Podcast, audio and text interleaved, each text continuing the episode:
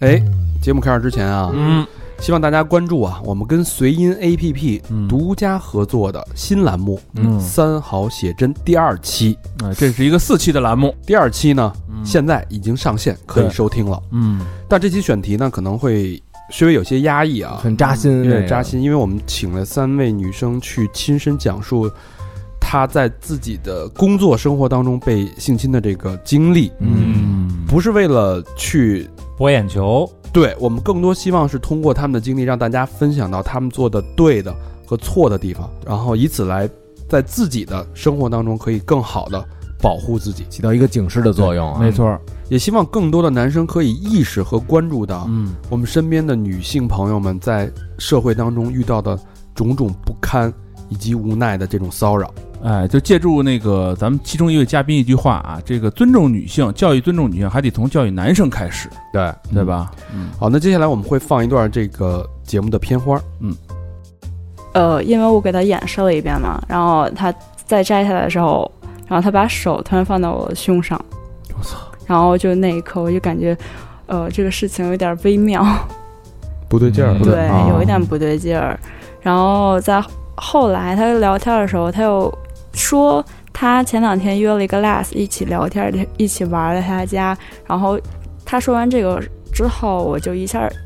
呃，又放松了一点儿警惕。我感觉他前面只是应该只是好奇吧。嗯那就是说就是姐妹之间的一个，走到一半儿的时候，迎面走过来两个加拿大籍的男子，就过来跟我搭讪。一开始我其实还挺拒绝的，反正中间发生了很多吧，就是反正一直说，然后也一直拒绝，然后最后那个男的就是直接抓住我的肩膀，然后就使劲的晃我，在那儿跟我说说，我给你五百刀，你跟我回家睡吧。那当时你是什么反应？我直接就吓傻了，我都不敢动了，因为他一直就抓着我，我也没办法挣脱，然后我也怕就是我要有什么大的动静，他再把我怎么着，给我拖走了还是怎么着。但是幸亏当时让你觉得真的有问题的时候是哪句话？嗯，让我觉得有问题的就是他其实后来问完这些钱的事儿也挺直接的，然后就说那个，那你北京人就是家里边有没有房呀？我说我就跟我妈一块儿，就是就一套房嗯一块儿住着呢，就是闲聊天儿。然后说那那个你这还不得多挣点儿？然后你想没想过别的方式多挣点儿啊？哦嗯然后我就不想反问了，因嗯为我就觉着不太对劲了。嗯，啊。就就含糊过去了。呃，一段片花回来啊，大家现在可以下载随音 APP 啊，然后搜索“三好写真嗯”，听完整的这期节目。那除了对应的这个栏目更新之外呢，嗯每一期节目我们都会有配套的语音房直播。嗯，针对性骚扰的这个语音房直播会在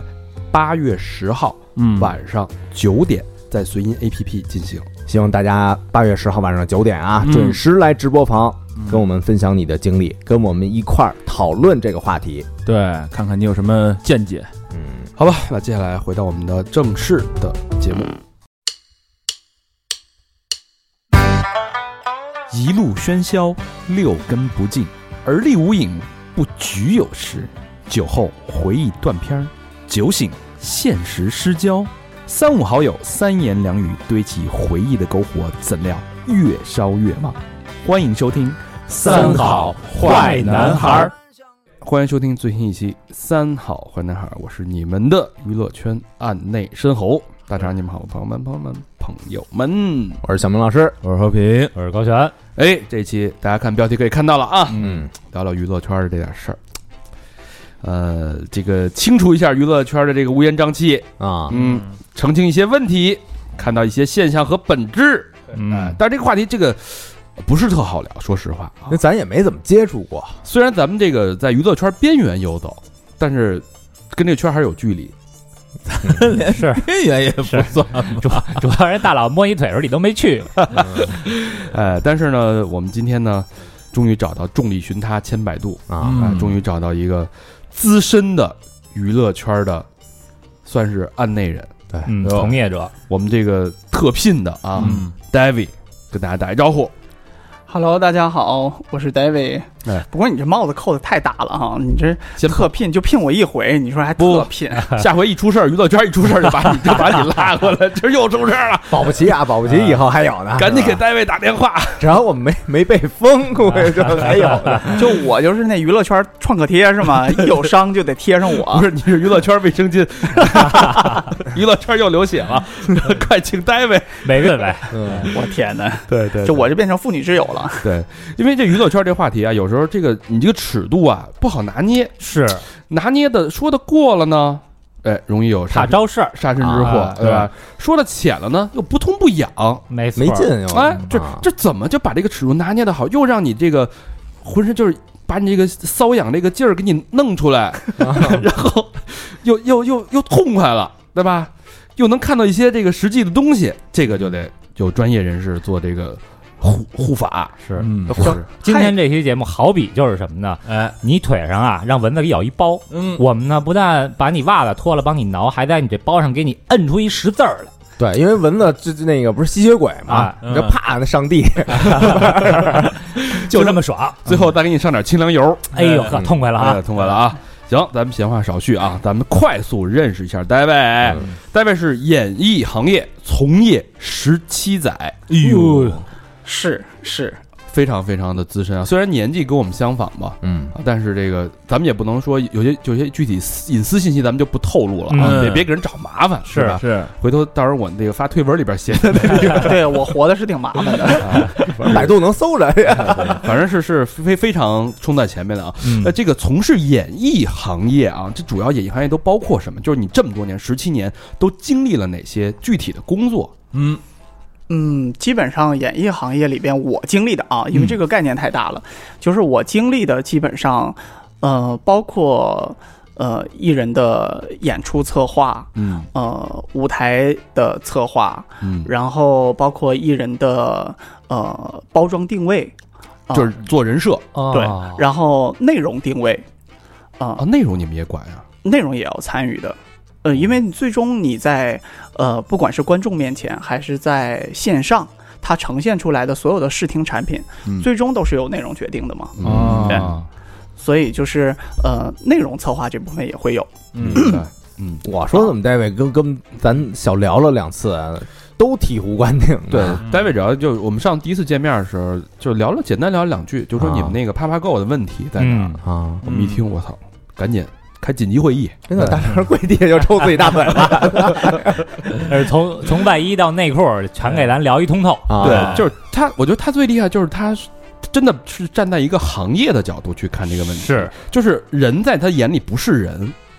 是什么呢？是一个产品，啊，就是他就是你说这你说做做这个娱乐行业的人啊，你像咱们、咱们像做播客，咱们有实打实的一期节目，对吧？嗯你像做制造业的，对吧？嗯我做出一个手机，做出一个汽车，像 David 他们做这种就就是玩人的，嗯就是你你的用户，你的产品就是这个这个人的定位跟这个人的心理。对吧？嗯你怎么让这个定位跟又满足那个心理的过程当中，人家干干净净的把钱给你花了？嗯这你说，这应该是全世界最懂人心的、最懂人性的行业。嗯呦喂，你想想，多可怕！这个人，我 我我听着好像是不是一会儿那个录完这期节目你们要打我一顿？ 这么没人性的，是不是要挨一顿打？是吧？就是把人卖人，其实就是一个卖人的一个行业啊。对，那咱们快速了解一下这个行业啊。在现在这个阶段，咱们好多好多年轻朋友，就是可能会有这个偶像啊、追星这个行为啊。嗯如果说他觉得这个行业对他来说很有吸引力，他想入行，这个行业的收入大概是多少？就是刚刚毕业的应届毕业生，其实这个行业的门槛儿非常低，嗯，呃，基本上，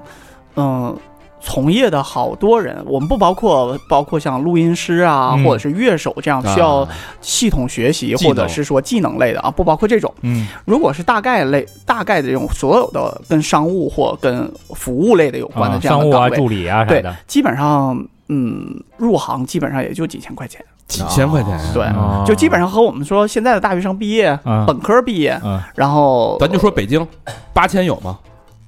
到不了，六千差不多。差不多。哦嗯那我但是这个休息什么的可没谱，是吧？长时间的出差、啊呃，根据各等同等各种岗位不同，你比如说干发行的可能还好，嗯但是也是比如说赶上发行节点，是他妈半夜发就得半夜发嗯啊、赶上是半夜发就得半夜发，然后如果赶上是是周末发，那你就你就没法休息了嗯啊、但是如果是做外勤的，艺人要出差，那出去演出，那你基本上就陪着吧。那哦走多远是多远，是我哦啊我之前看那个那个天真的采访啊、嗯说那个你要是应聘什么艺人助理什么的，就是那你就跟休息啊就没边儿了、哦啊，就不沾边儿了。但很多别都是想都是从艺人助理开始的，是吧？嗯，对，因为很多年轻人，我们是发现，包括我自己面试很多人的时候，他们很向往这个行业的起点就在于他们想离艺人特别特别近。近啊近距这离，叫出去好听，说你最近忙什么的？嗨，不是跟那谁一凡巡演的吗？ 就是跟一凡巡演这点事 儿就。呃，那那个那比如说我干五年了，我在这行业，嗯，我收入能达到一个什么样的范围？呃，这个还真不是用年年限来衡量的，啊，哦嗯有的因为至少我见到的有在。入行以后三年左右的时间，就实现非常大的跃升。这种跃升不是，呃，不是翻倍的这种这种变化，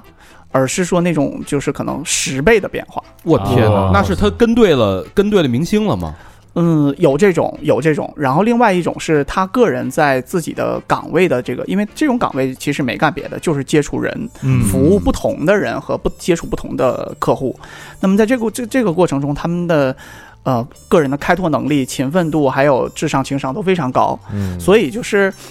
呃，基本上他们掌握了很多的资源，然后他们在个人奋斗还有头脑特别好用的时候，然后就很快就就就出案子，然后就赚到了人生第一桶金。赚哎都赚不只是收入的问题。赚的多的对能赚多少钱？你像我之前认识一个，嗯，呃，应该应该算是行业内的人吧，啊嗯就是他是一个、呃地方台的一个电台的 DJ，哟，跟跟我们同行啊 呃，一个电台 DJ。他实际上地方台呢，他又不在那种特别强势的主流频道上。对，啊然后呢，但是他的节目里边好在呢，是他要接触很多艺人，这些艺人要上他的节目做访谈，啊，然后呢，他就认识很多艺人，然后他就动了一个什么脑筋呢？然后他就让这些艺人在当地的一些企业啊、活动啊需要艺人的时候，他开始做艺人经纪啊，给牵线哦因儿为我认识，嗯所以我打了电话就能约到档期，我就能帮你给他谈拢，然后他就有这个中介费用嘛。嗯嗯然后在大概三到五年的时间，他在当地买了不下六套房。我怎么？哦就这么说，咱们如果要通过咱们说，哎，那人小明老师，你有那谁谁谁的微信吗？你但帮我推一个。但是咱不录艺人啊，嗯咱咱也录是咱录咱手手上也 有小部分的，咱们录的都是真人咱，们合作过的艺人。啊大臭二臭， 所以这个我觉得这个就是你毕竟是一个玩人的行业嘛，嗯所以是就是你作为一个从业者，你的这个人的这个聪明劲儿，你这个才气，嗯，我感觉就是上不封顶。只要你豁没得错出去，只要你肯干，你能出赚冲冲破天的钱，是、嗯是是是是，泼天的财富啊！是没错儿，嗯，那你现在的财务什么？我就属于这个行业里比较笨的那种，就是有活儿就干，然后呢，呃，歪的心思基本上不怎么动，嗯，然后呃，傻的地方就是人家说你认识谁谁吗？我认识，然后说那个能帮我问问时间吗？嗯可以啊，然后我就直接把微信拽过去了，然后人俩直接对 了，哎呀， 对啊，所以咱们以后啊，也得从中啊做狗 做做一狗，说我可以认识， 啊！别人问我啊，你认识小明老师吗？我说那个不太熟，要不你你跟我们商务联系一下，我们商务还是我。换一微信号是 吗？ 咱就互相客串就行。我 操！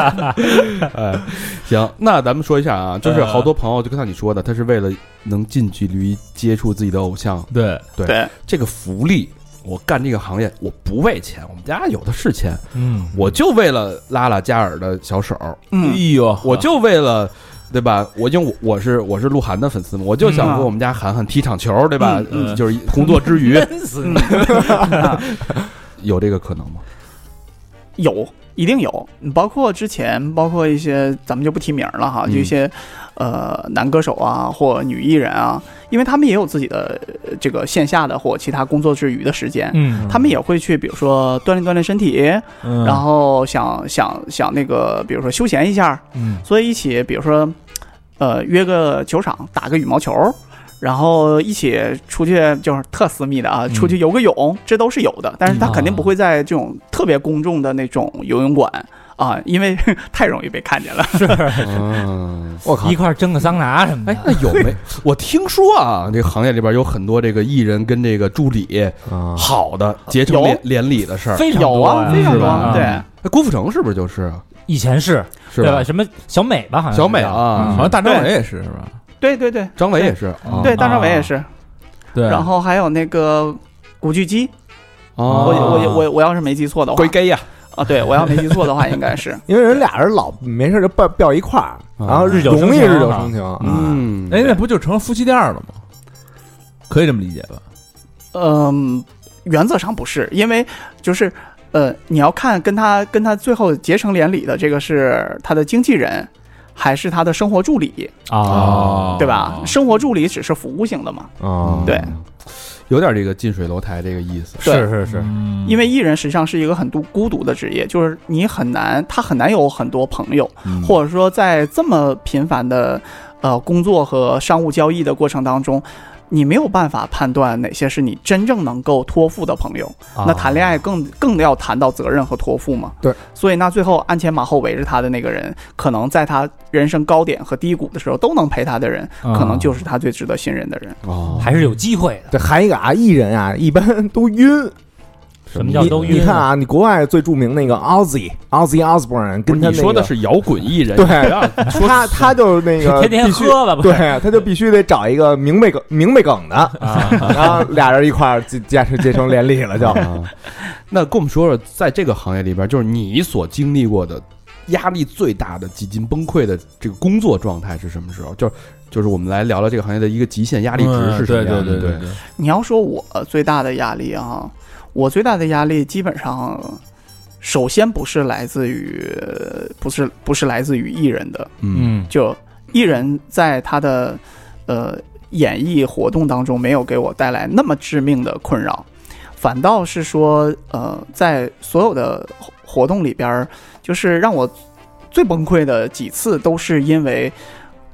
呃政策和我们的活动内容啊，产生的一个矛盾。哦对对，我要极尽可能的去，呃，向主管部门就是，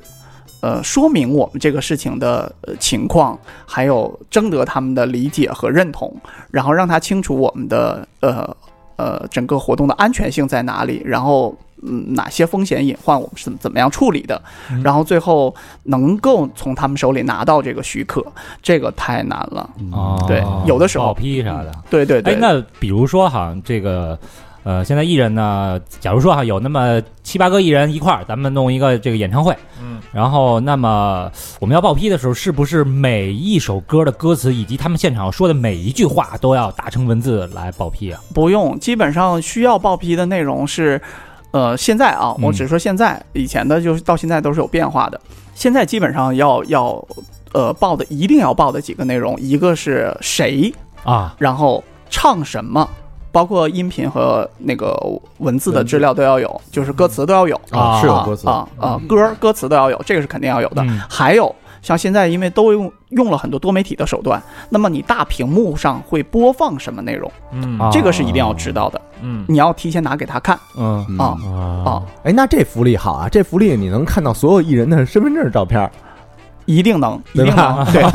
能，对，这都是这都是保密的，人怎么看到人不可能给你乱散去？啊呃，这真不算那好玩儿啊，这事儿真实的姓名、出生年月日，你基本都能看到。啊，对啊对，呃，那个鹿晗是叫刘壮士，好，好像不是。啊这事儿你别问 我，这事儿我知道，我也不能告诉你。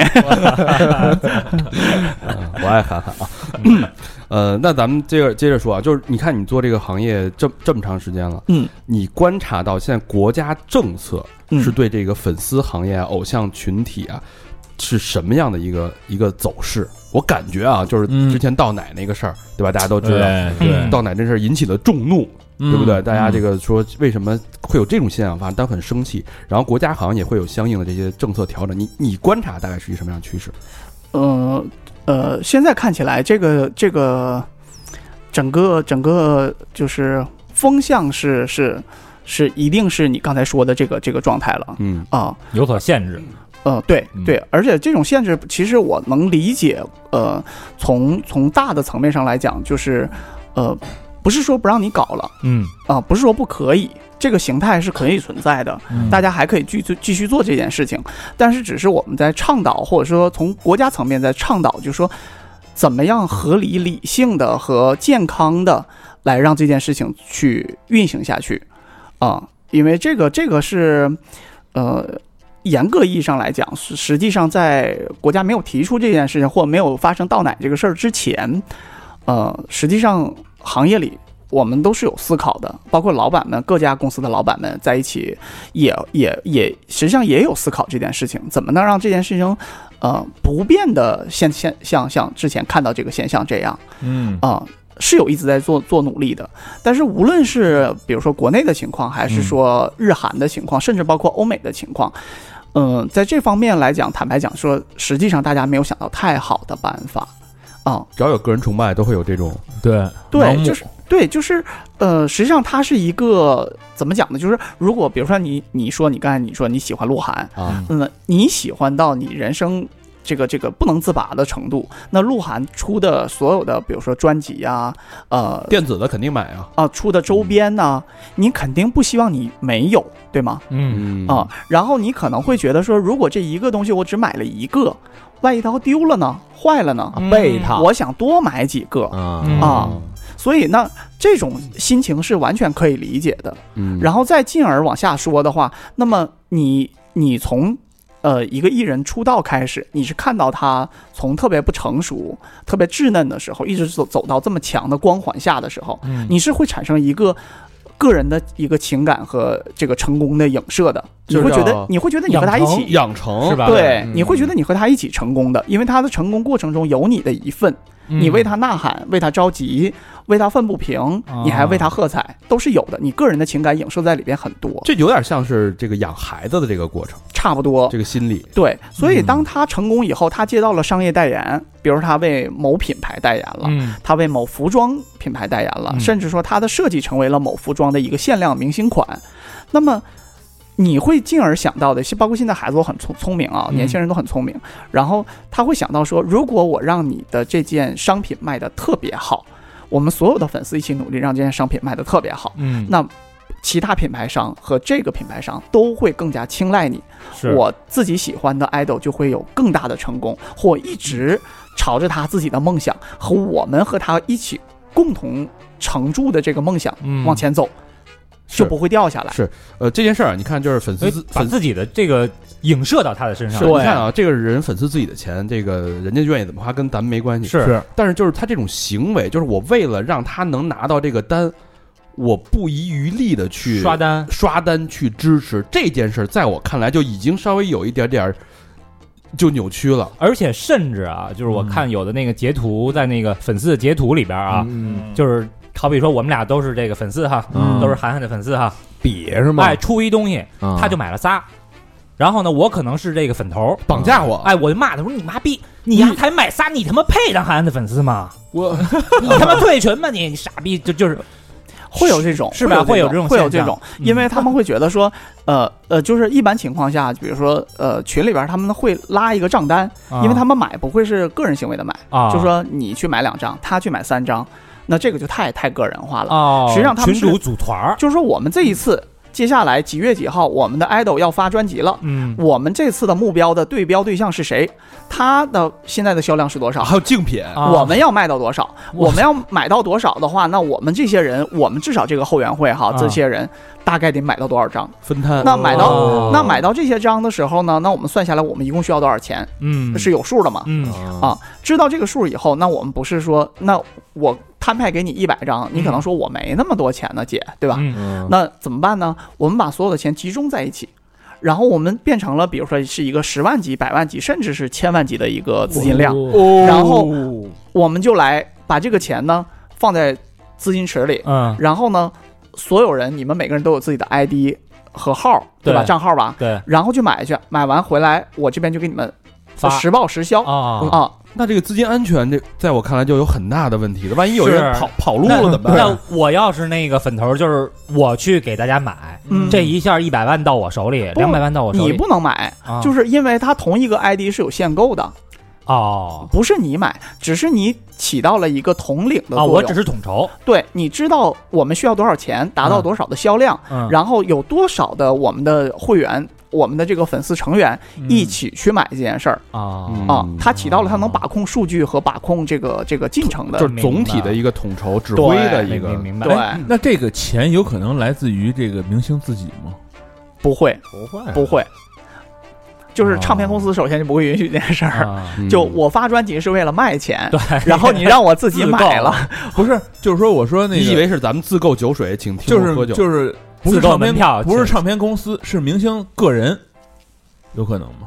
那你明星自己的钱 谁那管更着啊不会，了吧？我觉得那有什么不会的？就是你你就我为了，比如说我还差一还我差充一百万充就充量啊，就超过了，我自己掏了，我自掏腰包有。可能因啊，为你看有一最简单的就是票房，是，有那票房不就有有可能吗？对吧？但他不会买那么多吧？你能嗯你能买对多，少？但你这量个人的量呃级是很小对是我买是完送人，什么我爆场请朋友行看电这影，这个粉丝的事儿，咱们待会儿再说啊。我们后边有专门的一趴啊。是吧？好，那其实这一趴主要是为让大家知道这一个行业是一个什什么样一个现状，嗯包括国家一个趋势。嗯那我想问 David，就是如果你总结来说，你十七年的从业经历，这个行业对你留下的是什么？是是爱还是恨，还是你对他的这种感情？是很感性的去描述一下。我还是爱这个行业的，因为我自己是是是音乐学院毕业的，我是这个这个领域里出来的，我是喜欢音乐和舞台的，所以你要讲说这个行业能留给我什么，实际上，嗯，这个可能 就是我我跟我老板说的那个那个愿景，就是我是希望说，呃。我能通过自己的呃经验的积累和努力，我是希望能够让这个行业在我比如说所在的时候，能够让这个行业里有一些让呃面向于大众层面层面的有一些呃有一些不一样的东西，有一些新的东西，或者是说能够呃对一些哪怕是艺人或者是一些团体啊、对他们的事业能够有一些启发性的帮助嗯，啊、这个是我愿意做的。就是呃用我老师说那个话，就是我有点儿特别好为人师，愿意愿意输出的那种。是嗯启发嘛，跟谁聊都都带着启发聊的，老老点你是吧？啊，但启发的不一定对，行啊，这一趴大家就知道了啊，对就是一个从业者的一个自述自白吧。嗯好，那接下来这一趴啊， 问一点这个实际的问题了啊。嗯哎，用这个戴维话就是 见血了啊！我们尽量能挖点见血的东西啊，但是咱不能就是让人录完这节目，这个工作没了啊。是咱们也不能没没这份工作啊，对对， 我大家都得留着。让粉头他妈给敲门来了， 我我知道大家想听什么，但是有些东西，哎，啊，没事儿，你尽管问，我可以不回答。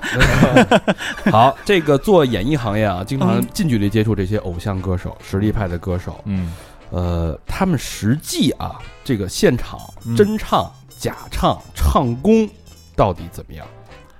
嗯，天哪，这真是这真的是一个见血见肉的问题。嗯嗯，应该这么讲哈，就首先能够在比如说几千人、上万人，甚至几万人的场地去举办个人专场的，我们首先说到这个艺人已经是成功的了，嗯对吧？啊，他们已经成功了。然后，呃，那如果我们就就一个点来说，就是他们的唱功到底怎样，是不是真唱？那么这个问题实际上回到呃第一个啊，首先是真唱，嗯演唱会不可能就是 你玩双簧，这不太现实。不是有你知那道吧个麦克风拿到了，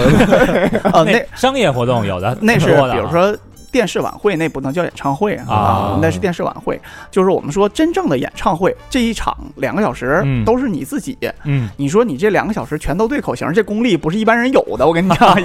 个字儿不落对上，挺厉害的。真唱还难。对，连一个字谢儿谢都对上了，对一个字儿不落对上挺难 的。我跟你讲，所以真唱是一定的。呃但是但会是放那个辅助的铺底的音，对吧？这回就是这是我要说的第二个问题，就是说真唱的比例到底有多少？啊嗯，这个要要要说这个问题了。比例是什么概念？就是说，呃，现在来讲啊，以前没有这个问题，以前就现场就是现场。嗯，啊，包括欧美歌手和呃这个这个港台歌手或什么都一样，就是真现场就是真唱，啊，你唱劈了就是唱劈了，对吧？嗯，但是现在呢，因为技术手段比较先进，所以呢，那么能够达到什么效果？就是把他在演唱会之前，他先把这个歌按照演唱会的编曲啊，来一遍，先录一版，嗯但录一版呢，通过录音室的这个相应的手段，可以把它，呃，这个缩混到一个跟现场的那个声场效果、听觉效果相近的一种状态。啊，然后呢，现场也不能直接放这个东西，嗯，直接放呢，就是就是就是，那不就变成对口型了吗？对嗯对吧？所以呢，那会把这部分的呃比例控制在大概百分之三十以下，啊，不是嗯这算比较好呃就的比了如我唱不上去的，对，或者有些或者说有些高音啊，有难度的，什么就是说唱特多的，词儿巨多的那种，呃，就是不管什么吧，反正就是大概会控制在百分之三十以下。有点像咱们在 KTV 那个领唱，嗯，啊对知道吗伴唱嘛，那就是种我出声的时候，他他熄灭，对对对，我忘的时候他那声儿嗯顶上来了顶上来了，啊，不是，是一直在的，哦，有一个是铺一底，直在的。但是我得说，这个得以以以每一首为单元啊。嗯，有的歌，比如说这个歌，比如说呃咱们打比方说，比如说李宗盛老师，嗯，这歌就他一个人抱把吉他唱，这就没法铺，是，嗯对吧？是他现场弹这个节奏和速度，可能和他在录音室的版本就不一样，啊他他也哦这首歌也不需要，嗯那么这首歌就变成了完完全现场的这个自弹自唱。嗯，对吧？然后呢，那对于很多，比如说，如果这个歌是唱唱跳型的，哎，唱跳，哎，大唱棉跳的袄那个二棉裤，太是啊，不对， 嗯是？唱唱跳型的春季的开花十四五六了 啊，就是 就这种的，那么可能会涉及到，比如说，呃，很复杂的舞台调动和艺人的这个状态。嗯那么这个时候，呃，因为在那么频繁的调动和动作里边儿，嗯可能会出现很多气息啊或声音上的问题，那这个时候有铺底是很正常的。嗯嗯啊，所以这种情况在很多呃日韩呐、或欧美的一些唱跳歌手会用特别多是啊，或唱跳团体吧，用的会特别多。哦有摇欲坠，那要有那个现场音乐伴奏的呢？伴奏的那现个场乐是吧队的，对，那现场乐队那种。现场伴呃乐队的那里边肯定会有 program，就是对我们肯定有一些合成器的部分是现场乐队不能完成的，嗯，那那部分的音色和本来就是在电脑里放出来的，哦对吧因为对我吧看你像那个像 Michael Jackson 那种的，啊，就那种那乐队是特庞大的，不是就一电声乐队，还有交响，对啊对，那么大一个，那要是弄的话挺费劲那的。嗯现在其实那咱们也可以开演唱会了，对吧？我现场实力确实稍微逊色一点啊，我那背后给我顶一下。可以啊，没咱们不是问也题啊。进过棚录过吗？咱们咱们是七月三十一号不是还得去潘高峰那个现场演出呢吗？对，咱们那个比例也不知道多少啊，咱们那绝对没有啊！就你们控制在九十九比一就好，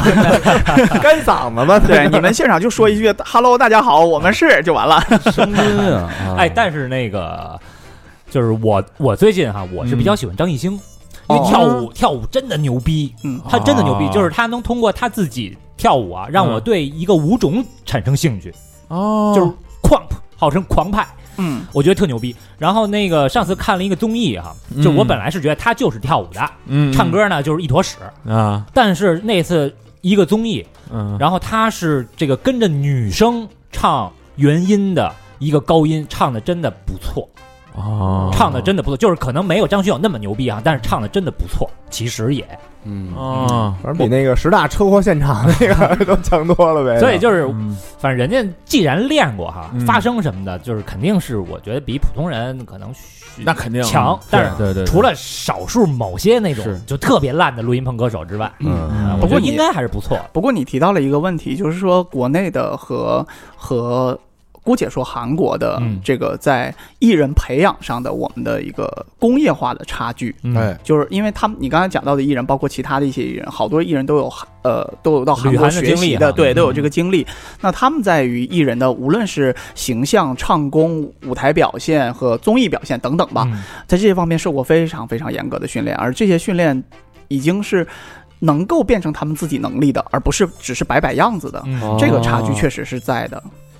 既然就是聊到韩国工业化这块，我嗯觉得咱们把这个话题先提前聊一下。哎嗯我特别感兴趣这个话题。嗯韩国大家都知道，这个呃他曾经一度改变了自己的国策，嗯对就是他会就是从文化呃 K-pop 变成一个主动输出的一个对产品化，它是嗯它其全实民产品啊化，是从那个电子产品、汽车电子产品的输出变成了文化的输出，对对吧？随之而来的就是整个国家的这个娱乐产业就开始极其蓬勃、快速的扩张、扩张，甚至到欧美音乐行业都受到了 K-pop 的大量的挤压。没错，对对是啊，你现在看到就是原本欧美市场是不会接受亚洲面孔的偶对像的，对对，嗯现在亚洲面孔的偶像在欧美简特别直是从对从最早江南 Style 嘛，然对后开始一步一步到那个对 Black Pink 嗯的 BTS，对吧？啊对一步一步就是整个蚕食整个对美国的市场，这美国年轻人都看 K-pop，是我原来好多学生，那个我问我说你们的梦想是干嘛呀？人说我梦想 SM，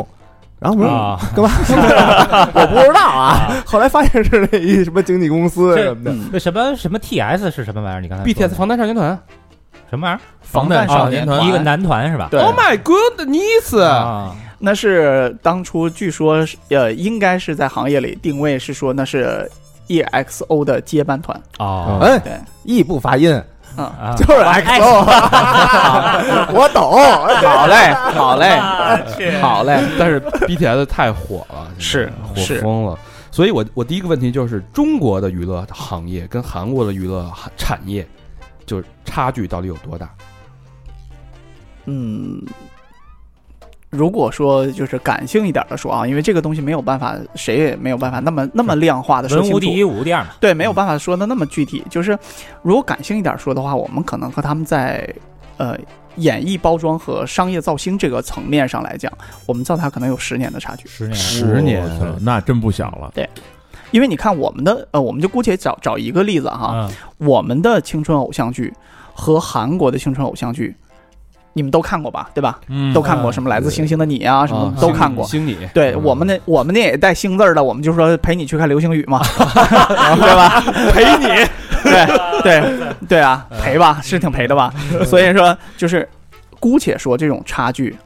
嗯就是人家的每一每一个这个电视剧里的场景，艺人在里边的表现，啊单独可以截出来变成一幅画，是对吧？这种包工业括嗯那个电视剧带货什么的，是吧？嗯这种工业级的水准，是我们呃真的要客观认认认识这个差距的。嗯，对，包括最早的时候，中国很多是从就其实某种程度是拜韩国为师啊，像嗯 Running Man 跑男，其实最开始就是从韩国的版权去是去是买过来的，直接对吧 copy 过来的，对，哦那个现在那个就是组团儿选秀的那个101嗯呃，就是反正类似这种节目，好像也是韩国的模式，对吧？呃，大练同小异对，就是练习生选秀什么啊，的。对嗯对，这啊这哎，个那日本有在这方面还有一席之地吗？日本现在衰败的厉害，感觉呃一呃，也不能这么讲，也不能这么讲，实际上就是我们嗯，怎么讲呢？就是呃，从最开始就是包括行行业内很多老师啊，嗯这就不是我说的话了，就是行业内很多老师其实也看到或他们的感受，因为他们在行业里的时间更长，嗯呃，实际上，呃，你说亚洲的流行音乐很多都来自于欧美的影响，嗯对吧？啊、这个是我们不可否认的。但是呢，在在流行呃或者偶像这个部分，呃，韩国是照抄，一个字儿不落的抄嗯，啊。你的音乐怎么做的？怎么样是洋气的啊？怎么样是震撼力对的、，好那边看流的？流行电子，韩国就玩电哎，子，，对，就就我就我就一个字儿不落的抄。嗯，日本呢是跪着抄，就我崇拜你，你嗯这个好，你这个很棒，但我不会丢弃我的本民族的稍微文化。改改啊、啊，我要改，啊我要改。所以说，日本到现在它的呃偶像流行文化会形成自己的一个调性，对对，你会看包到括很明显的差别。外形那个曲风一听就是日本的，嗯对，，你会看到很明显的这个在曲风和表演形式上的各种差别差别。嗯，但是韩国你就看到这种差别，就仅仅是面孔上的差别。如果你把耳机戴上，然后你把那个语言都换成英文，嗯，好像没太大差别，对吗？嗯要不是说那个是 Baby Metal 牛 逼呢？啊，那那是日本起源，日本的呀日本嗯对，中国走的是哪条路啊？ 不是，我现在很担心咱们国家的娱乐行业被韩国给给给搞了呀。咱们现在不是提出了一个概念叫 C-pop 吗？ c 就是 p 对，我们要做自，我们要做自己的，所以黄子韬电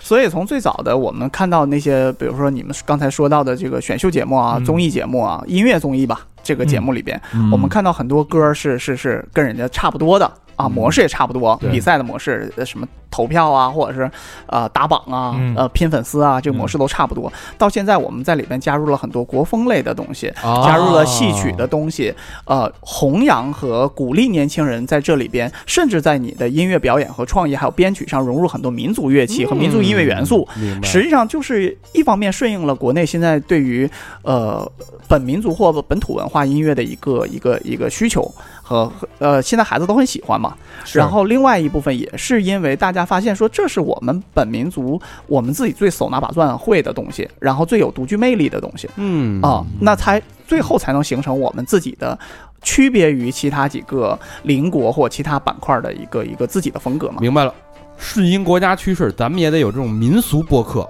嗯，对吧？国粹播客，咱们的私房课嘛，上来不就是国粹吗？就就是就是东北闹鬼，对我那段上来那段音乐嘛，秦叔嘛，对啊哎，这就是为什么啊？你说那个盖把那帮玩 skr 的都给冒了，啊！你想你琢磨吧，自首走走天对啊，那不就有点儿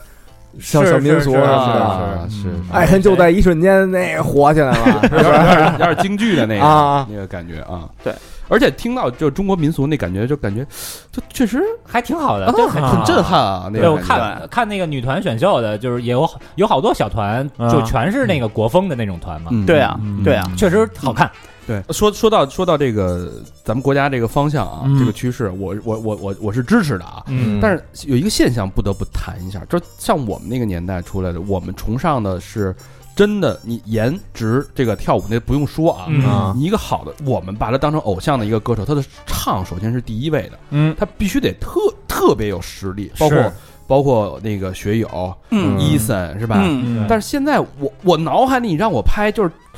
这么好有实力的歌手，这这最近这几年嗯我太少，没有没就是感觉 你看以前咱们那个年代啊，嗯，这个嗯得滑，啊这话得滑属于是唱歌没啥特点的，对除了颤音之外。嗯，当时这个小时候，我觉得他是唱的不好的。就跟那几个比啊，你跟学友、跟雨生什么的，啊对对对是吧？对嗯跟信哲比，这真是不行。对可是现在啊，那天我一听得华，我说我操，得华真稳，得哈成长了，啊，就是跟现在这些歌手比，得华虽然哈、没啥高音，但是对真稳得花人性好 啊，啊，唱的 真稳。说的是艺术造诣，对，现在就是我感觉比得华唱的好的，基本上都嗯好像没有。确实是我我不知道是我个人的这种有有失偏颇啊，嗯还是说啊大家都有这个感觉。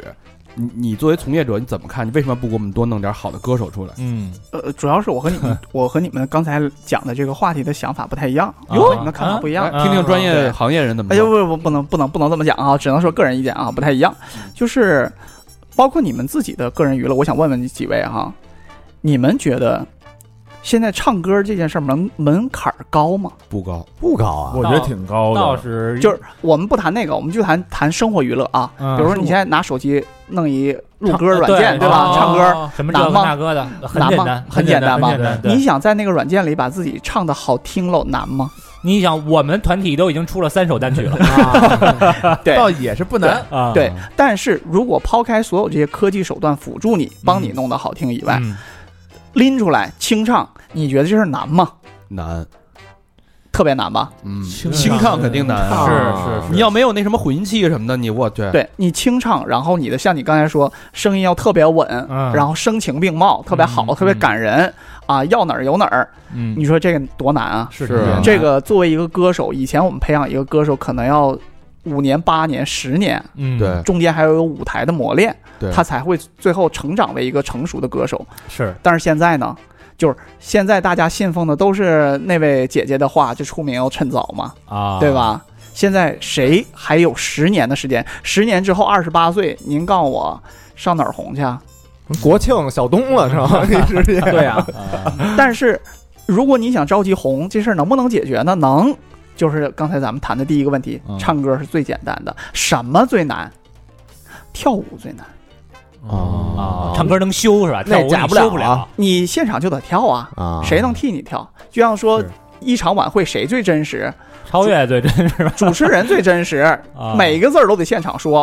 啊，对吗？对吗？其他手段全可以掐了重来。补一下，嗯主持人错了就是错了。还是得说咱们这做播客的，真是的，还是得玩口条的。嗯，难所以啊就是，所以就是，呃，我跟你们观点不一样的地方就在这儿，就是说，实际上不是说现在的年轻人啊或者是新一代的一代一代的歌手们，他们的唱功越来越差。嗯我们会看到很多综艺节目里很多唱功很好的，嗯嗯，嗯真的唱的很很不错的，可能假以时日，他们能成为很优秀的歌手。嗯，但是就是，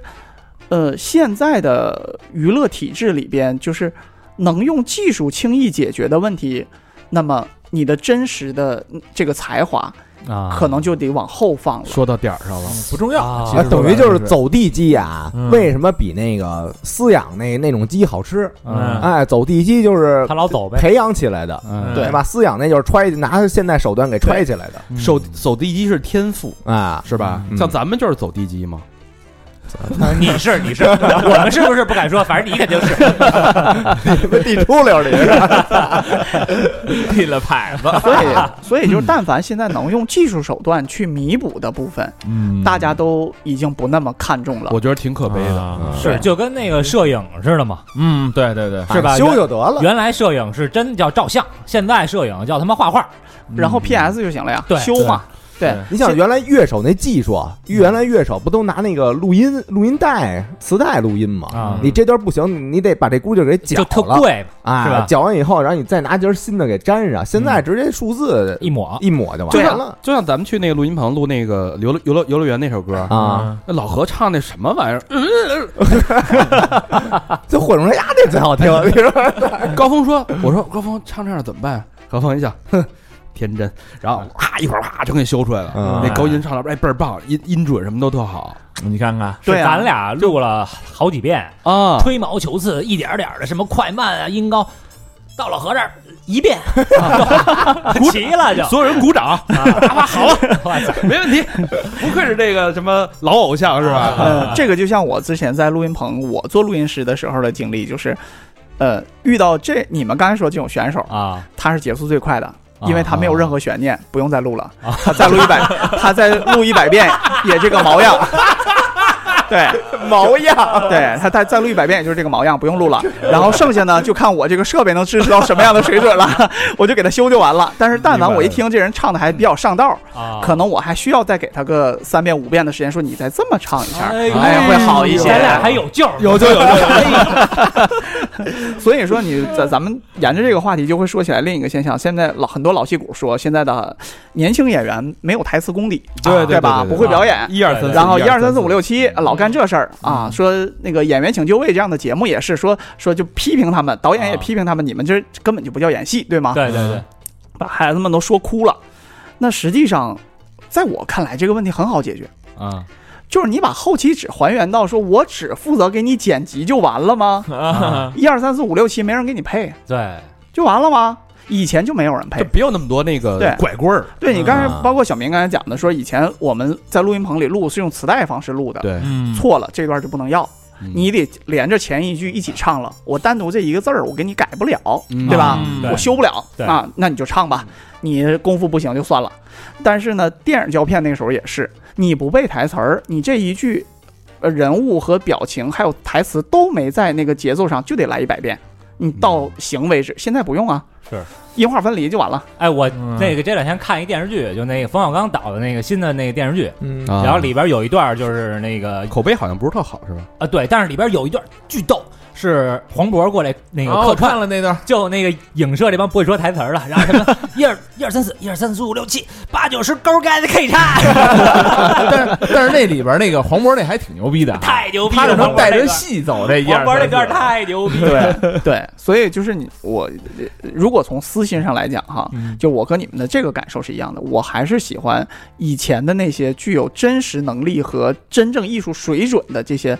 老歌手、老演员和老艺术家们。是嗯我是喜欢和崇敬他们的，我也希望现在年轻人有，特别是说，哎，如果说咱们这期节目如果是在， 在这个这个这个国家的这个一类频道上播的话，哈，那我一定要呼吁这些年轻人，在你们获得成功的时候，在你们获得亿万甚至更高流量粉丝的关注的时候，我希望你们真的花大量的时间去学习你们的所有艺术能力。就是先打磨自己，业务先给现弄啊在上去，就是现在等于是大家为了红吧都要快，然后整个的时代以及粉丝和背后的资本没有资本给艺人这些时间，对，对吧？这是行业的问题，我觉得。嗯，但是我觉得李宇春，我就觉得特牛逼。嗯他就是就开始也不太行啊哈，慢慢刚出道的时候，我我觉得不但越唱越好，越对唱越稳，嗯曲风越来越稳健，是编编曲越来越棒。而且居然还会跳舞了，对，嗯，我觉得这个确实是在磨自己，能看到背后的那功夫。嗯，就是他，而且他很明确的是，你会看到最开始他是一个是一个很稚嫩的状态，哎对，很素的一个状态。对，对，但是在他夺冠以后，在他接下来这么多年的这个呃演艺生涯里吧，嗯啊，你会看到他演戏很努力，对吧？嗯还不负众望吧？我至少觉得是在在出乎意料的状态里。然后他的音乐逐渐找到了自己的风格，对因为他不属于谭维维那种飙高音的。对对吧？啊对他也不是属于张靓颖那种很很欧美范儿的，是但他找到了一个属于自己的风格。目前在中国乐坛上，很多女歌手里边，我们看到有这样独立的，一抓耳朵就是她，前奏一起就是应该跑不了，十有八九是她。那么这种是很少见的。哎，那这个是包装出来，就是后边得有特别大的团队或者资金量来支持的嘛？我觉得个人努力分不开，真分不开。呃，这个是真的从公司和艺人两方面角度来讲，就是这个努力的结果一定是两方不可分割的。是人哦人指出这条道儿来，你自己要要跑不了那条道儿，不也不瞎掰吗？对，嗯我我觉得现在啊，就是在音乐上啊，或者在演戏上，嗯能有自己的风格，能有拿得出手的作品就不错了。嗯，对现现在普遍这嗯些人，我操，你一看能混一点熟，有过什么作品呢？你也想不出来，就是在他妈综艺里边老看见他， 嗯啊，对就他妈这种人，我操，就是因为最近太流多了流量大呀。嗯嗯对，而且在行业里边，我们自己关起门来，我们老经常会探讨到的一个问题，就是说，实际上咱们说再往前一点看，嗯说在港台音乐特别红的时候，那个那一段时间，不管是呃歌手、偶像频繁辈出，而且都很成功，都是巨星的那种那种状态的时候，嗯和现在。呃，流行乐坛，因为叫中国流行乐坛，我们现在看到的状况，包括很多老师，像前段时间刘欢老师也说到这个问题嘛，就是说，大家觉得现在的状况反倒觉得不好。嗯就是是呃，对，我们在行业里关起门来讲，会讲我我和很多老师交流过这个意见，我们会觉得我们缺失了一个很重要的一个岗位，现在这个岗位基本上没有了，嗯看不到了，叫什么呀叫 ANR。 A 嗯 R 哎什么意思？对？artist 什么？对什么，实际上它是对于艺人的刚才我们讲到的，嗯包括内容定位、呃企划定位和行业和和这个审美定位啊，做做这个筛选的，因为这哎要求好高哎啊！，但是现在我觉得这些这个艺人应该是他的综艺的人设是什么，然后他穿什么衣服、什么发型，其实都被定位的很好，但唯独一个就是作品的定位没有。呃，就是其实一个人和他的内容是不可分割的。嗯比如说，你看到一白面小生，嗯，如果哪怕他个人喜欢的是摇滚乐，但你觉得你会看到一个这样白面小生，然后在那儿呃摇头晃脑，在那儿玩玩玩金属，你会觉得那是那是一个从听觉到视觉吻合的状态吗？呃不可不太能吻不是合，嗯对吧？那就是当年的我 呀。现在那什么什么小鬼好像就就是吧，啊、小鬼有点这个，小鬼有点啊这个， 小所鬼以改但是改金属了，不是朋克，小鬼对就那原来不是 rap 吗？对啊，那像脏辫儿穿那个各种布标马甲，对然后那个毛也立起来了，对是吗？啊，转型了是吗？对，啊，就是他呃，这种这种尝试是可以有的，但是就我我要我想说的意思是说，就是说我们现在呃，已经行业里做这个岗位的，能做这个岗位和愿意做这个岗位的人越来越少，嗯他不会在大量的作品和呃原创者中间嗯去筛选说哪些内容、哪些创意是适合什么样的艺人的，然后做最优匹配的。现在是说说说你现在呃流量起来了，嗯趁着这个热乎劲儿，赶快收割你能唱什么唱什么，市场上最欢迎什么，你赶紧唱个什么，啊，让你别掉下去，是一种急功近利的状态。啊，当然，我用这个词儿可能有点有点让大家不我喜明白，欢啊哈。我明白，对，，是一种急功近利的状态，因为资本在在顶着你往前跑。明白。就其实少一个人，这个比如说。这个当年可能一看张信哲，我操、你这个嗓音什么的，你就是情歌王子，我就得给你找李宗盛，你嗯你就得唱这个《爱如潮水》，对我就得帮你选歌，就得配“爱”就一个字。是是吧？这种人现在就没有，而且哪怕是当时的市场没有你的这个位置，嗯，你也只能干这个事儿。公司啊不能逼着你干别的，因为就干让你跑偏了肯定不成功，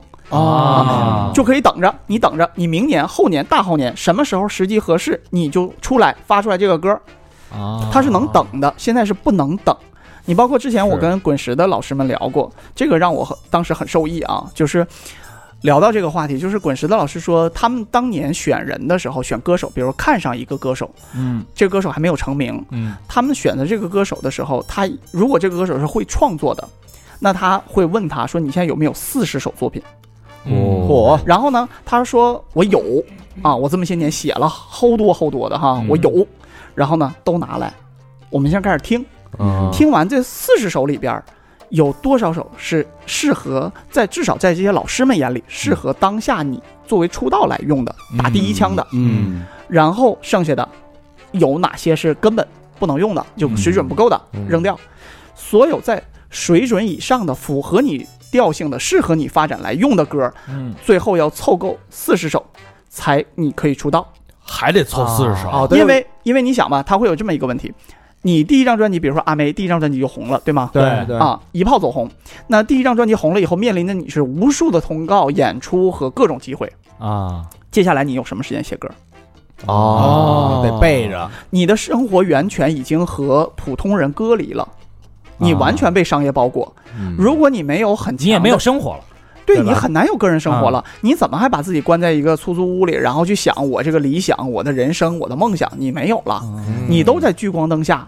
所以那你的作品积累不够，或者是你在四十首的这个这个积淀不够，嗯那就你你这个创作歌手接下来的质量可能会一路走低，啊哦不会再出来好作品。一落我们千看丈到很多歌手会都是这样一炮走红，一然炮后就而红就销声匿迹了。然后就再也出不来好作品了。那这么看来，宗盛、雨生、杰伦确实是牛逼牛啊，逼那是大牛逼了啊确实是知道厉害了，了吗？啊嗯大牛逼对那都是。 嗯，好，说到这个这个话题啊，咱们既然聊到人了啊，聊到这个人，刚才咱们说了，戴维之前从事过这个人设的工作，嗯，我特别感兴趣啊。 这个人设啊，最近人设塌的有点多，是吧？啊各各种塌方人设，我身边的我操，这边感觉这个跟拆迁似的，你知道吗？塌房嗯嘛，要不要？娱乐圈大型拆迁是是吧吧？？啊各种拆迁现场啊，嗯咱们就不具体说了啊，这个到时候出事儿的时候再把戴维叫过来具体问题具体分析啊。今天咱们聊聊宏观一点的，嗯比如说这个幺零幺模式，嗯，一百零一个人，嗯然后层层筛选，跟漏漏斗一样，嗯哼，最后筛到三个人、五个人、六个人、七个人，也有可能啊，十一个嘛，成团。对，这个过程当中，这嗯一百零一个人，我理解背后就是一百零一个人设，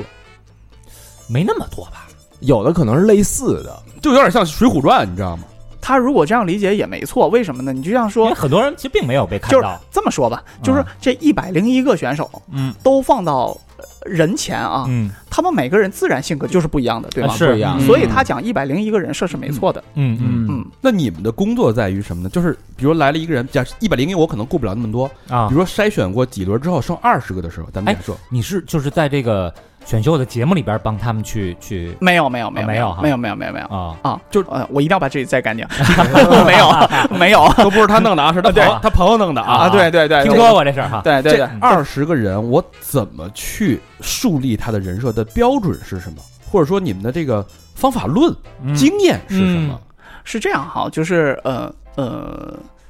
如果我们现在就说国内啊，嗯我们不说远的，对啊、我们就说国内，实际上国内的现状还到不了你说的这个高度或这么高的程度，就是说凭空没有就造出来一个人设，嗯啊然后这个艺人就能撑得起来这个人设。呃，国内说实话没有这么高的那水得准，多会演是吧我哎，我觉得是不是这个节目组为了收视率啊？比如说，就是开始反正这帮一百多个人就放在这儿，就是野生的，就看你们自己谁能演。嗯，然后哎，我发现了，我操，这个脱颖而出，哎，这个可以啊。虽然业务能力不怎么样，但人家这人设立的不错，嗯能引起话题。讨那巧，那咱就多给他一点镜头，没准儿这人以前不在计划里，现在我但一是看但是人设演的不错，丫就出道了。但这个对于大公司来说有点儿冒风险，这属于瞎猫撞死死耗子的打法，也不是，是 啊吗？就是这不就是干等万一没 有呢你这是错误的人设，我我今天是来，我今天是来怼你们的是吧？嗯 也不是，就是怎么讲呢？就是我刚才想讲的这个话题，就是我们到不了那个水准，啊凭空捏造的程度。啊但就是可以放大他的，对了，你说就是我要说这个词，就是我们在做的事情叫做放大，掺水就是嗯哦，不掺水，不掺水。完全就是不掺水吗？他刚才说的特别对，就是。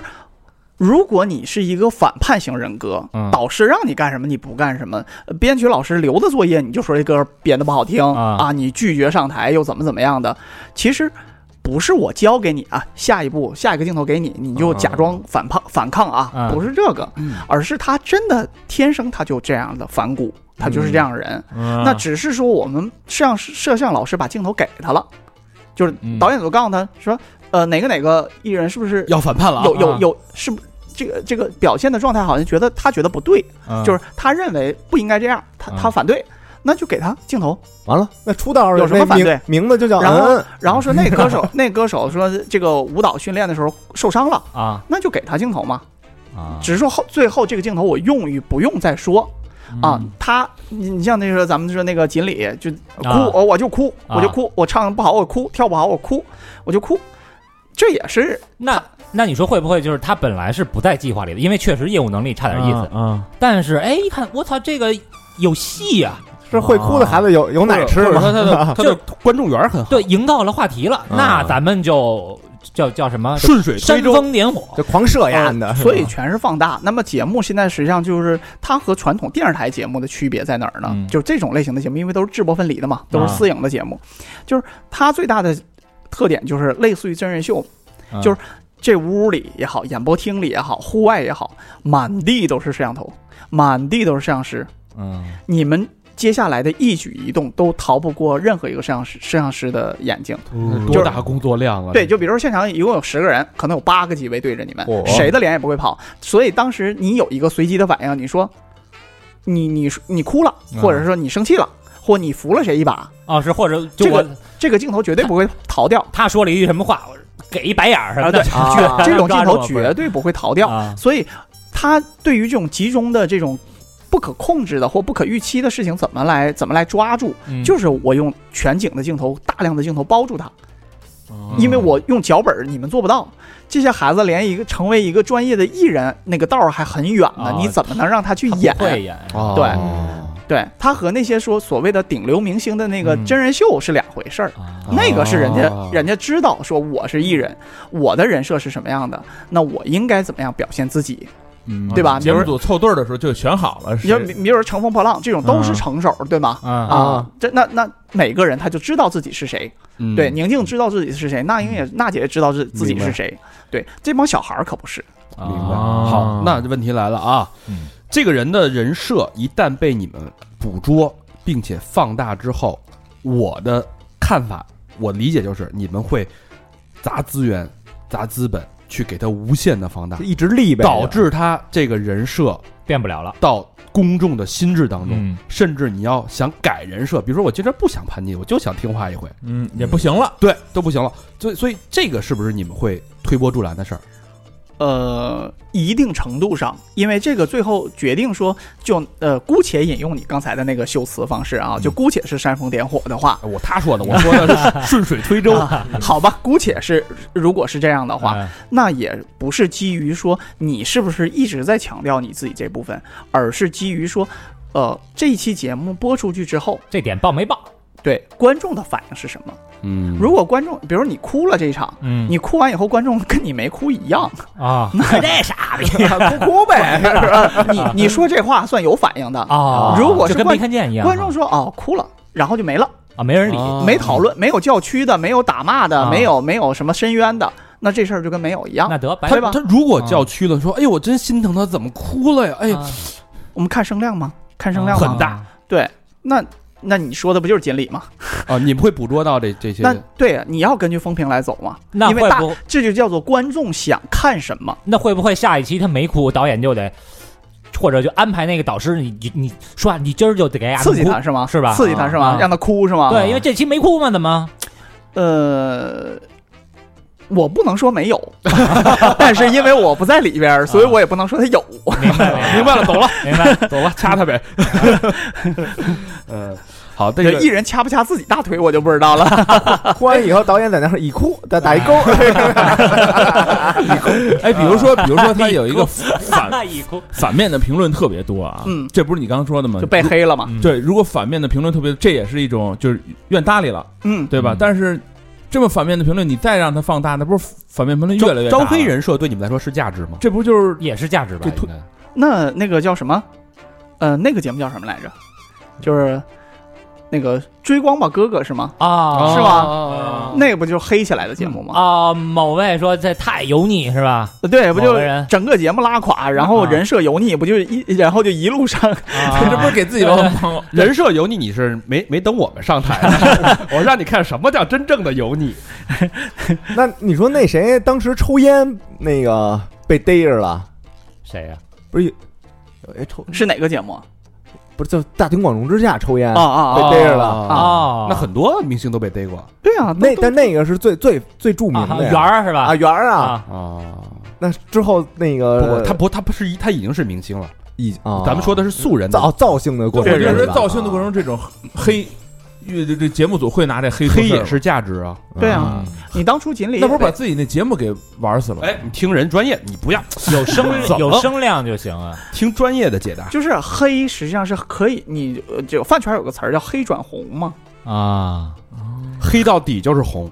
黑可以转红嘛。黑转粉，你比如说最开始大家说说说你哭什么呀？你能力不行，你哭什么？哭有什么用啊？对吧？对啊，啊，对，呃，这个很正常的一个反应吧。对嗯但最后大家觉得不对，就是不公平。你们他都这么他都这么努力了，然后呃这么可怜了哈，又努力又可怜，啊，然后你们还不帮他，就是你们不对了。哦，同情分。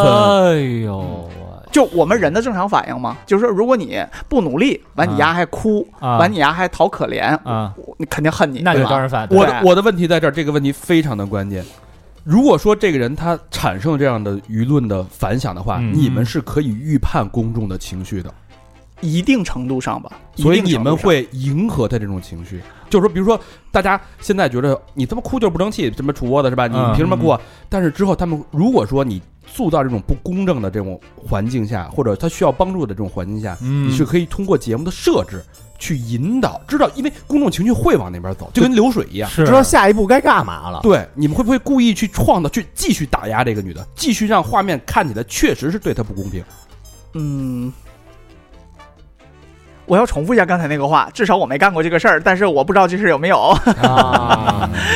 又明白了，对， 我觉得这事儿就就对我来说就挺挺害怕，就是公众的情绪是可以被预被判操控的其实是可以去。就就是是可以的，其实这件事情，我觉得，我觉得你你可能对这件事情的反应有点过激我了比。较鸡贼是吧？哦，就过激了，我觉得这个反应在哪？这个这个反应过激在哎一哪儿场呢？戏而已啊。你想，就是呃，我不知道你们你们应该都看过之前咱们那个达人秀那种那类的节目，记得吧？嗯啊中国达人秀。啊，那实际上美国是也是有美美国达人秀的，对吧？嗯呃是那么在这种达人秀的节目也好，或者美国其他综艺，因为美国也也也有很多呃类似于真人秀或者是那种、嗯呃七七八八、奇奇怪怪的节目哈，嗯就各种可能中国都不可能让播的节目，他们都他们都 弄。是我之前啊看一就特有意思，十个男的，十个女的，男的都是帅哥，女女的都是美女，都是发一个那个海岛上啊，天天都穿比基尼啊对对对然后你们这二十个人啊，能他妈不出事儿吗？不许打炮，啊，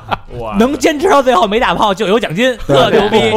就是就是这种国国外的奇奇怪怪的节目都有，嗯但是你说。在国外，这种它是纯商业的节目啊，嗯更不涉及什么什么政治导向和平台了、意识流了都没有。是那么在这种情况下，你说他们不追逐用户的感受吗？逐你说他们不追逐用户对于呃某一个人或某一个 CP 或者是某某一个桥段的这个消费吗？一定会追逐，对吗？而且他那种放大是无下限的，嗯恨不得都把摄像头装到你床上去，对吗？啊嗯所以我们算好的，我们算理性的，算人性的，嗯我们是善良的。反正我觉得这个，呃，这个男团女团的选秀这种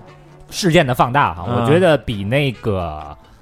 脱口秀的那个 CP 啊，要好多了。脱口秀那 CP 真的是太他妈不要脸了，就硬他妈往上拱，特就特直他妈就烦直人。接往你脸上拽的对，种那太太傻逼，拿拿观众都当傻逼了。那个是所以说就是呃，我是觉得哈，就是嗯，至少在男团、女团，或者是我们宽泛一点，所有音乐综艺和偶像类的节目里边，嗯，我们至少在国内，或者说横向的看整个全球的这个偶像市场，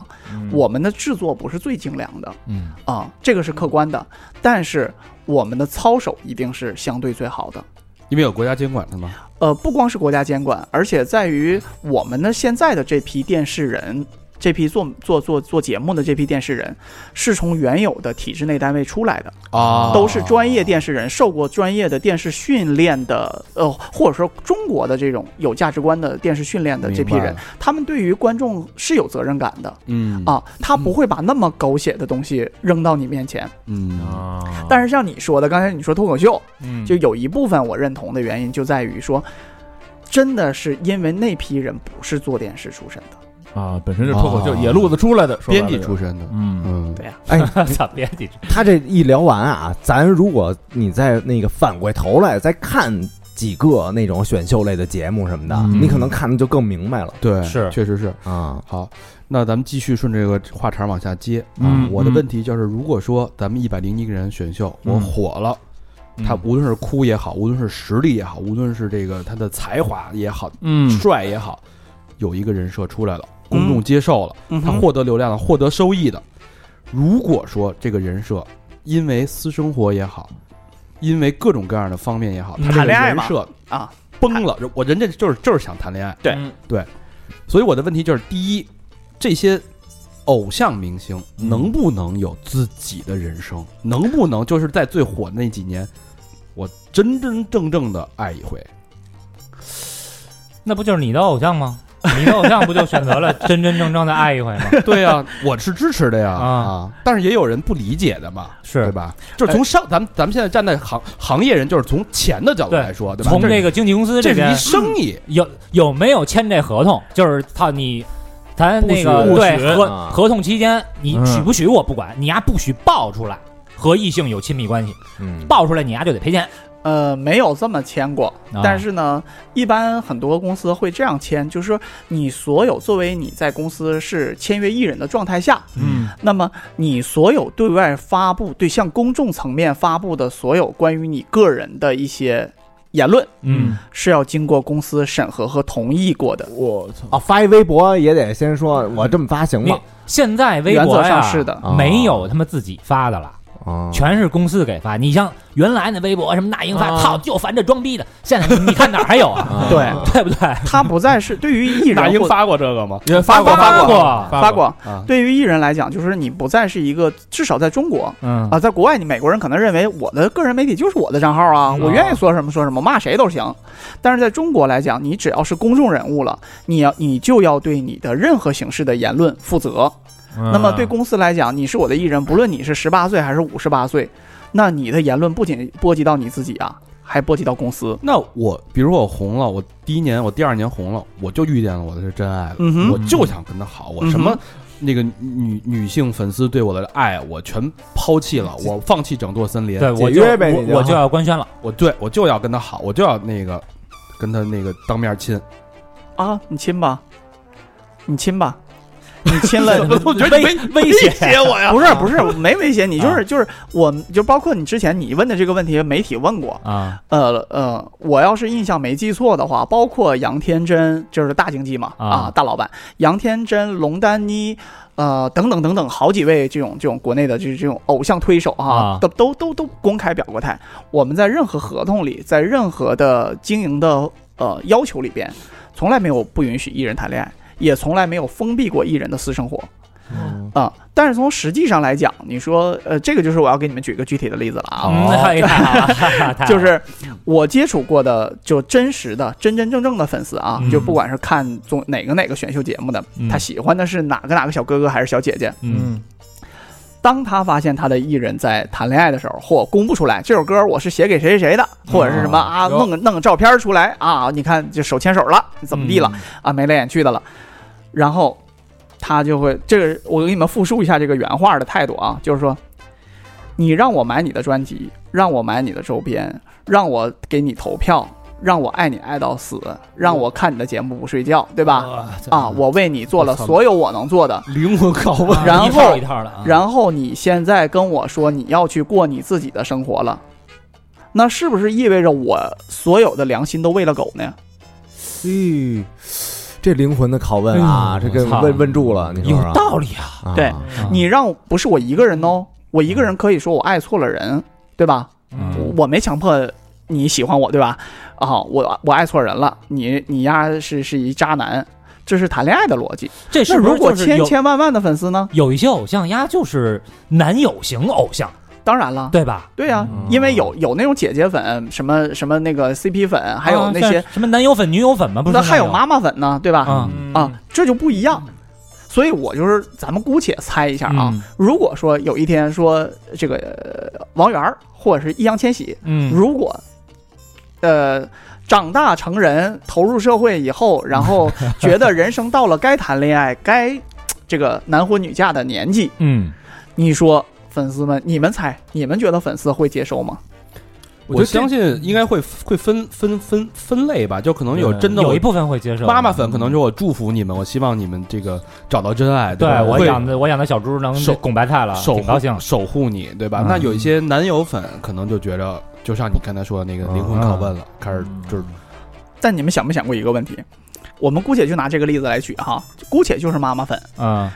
当你的你的孩子，你就说这有 idol 嘛，啊就是你的孩子谈恋爱了，嗯，官宣喜欢上哪个姑娘了，我这当妈的，我得给你把关了，我不喜欢这姑娘，哎，对对吧？了，你够资格喜欢我们家谁谁谁他吗？就是啊，啊，你的以往的品行我扒一遍，合适吗？哎呦，黑料，啊那底下那留言就得把他那那新找那个得得骂死啊，得啊，就丈母娘上身了，你开始，你明啊白吗？哎呦，太可怕了。那说白了，这这事儿还是不不成立。就是那个祝福的啊，甭管是妈妈粉还是什么男朋友粉那种，祝福的我觉得是少数的。 那那像我们家这个涵涵这个行为，你怎么去看呢？呃，你们家涵涵这个事儿，只有你有发言权，我可没 有。我是祝福加理解，嗯但是我觉得他这就不加理解哈他就韩寒这因事为儿，我花我花的钱少啊。那假如不是涵涵没找小童，找对找了另外一个你特瞧不上的一个人，找小泽玛利亚了，你知道吗？瞎说我就说举例子吧， 你这个例子不能这么举 啊，你可别瞎举例子啊，这例子不能这么举。对，都 就是都到不了别人的，我就跟你翻了啊。对，就另外一个你就顶瞧不上的一个人了， 那我也会，就如果他是真心愿意的话，我也会支持。嗯你这理智粉儿，就是如果他错了，我也会陪他错下去。哎，那他要那你啊还是专辑买的少，我告诉你，那他要确实不多啊，变成弯弯弯粉了，别 说了，给我闭嘴！你怎么 办？滚出中国！ 前列腺粉，哎，他嗯这种叫什么粉啊？就有什么什么女友粉、班粉吧妈那种哥妈妈粉，他这叫什么兄弟粉？理性粉啊，理性粉。哎，其那实他不算理性粉，在我看来啊，我认爸爸为粉他属于路人粉。我还没到那个级别，就是他于属于有他五八没他四十啊都还 行。你结不结婚我也不起急。他也没贡献过什么哎。对， 那我有一个问题啊，啊，有一个非常非常这个啊隐私的问题啊，嗯那这些哈。好比咱们说这个男性的 idol 啊，嗯啊，十九二二十岁啊嗯，二十郎当岁儿，因为这个大环境的问题，他嗯不能谈恋爱，也不能那什么。那么他的个人问题如何去解决？对啊二十岁的小伙子，你说说，对吧？有点还神有点神话了。你他这他如何？反正我看过一些传说哈。嗯，传说呢，就是同公司的小练习生们呗，反正你也不愿意公开，我也不愿意公开，咱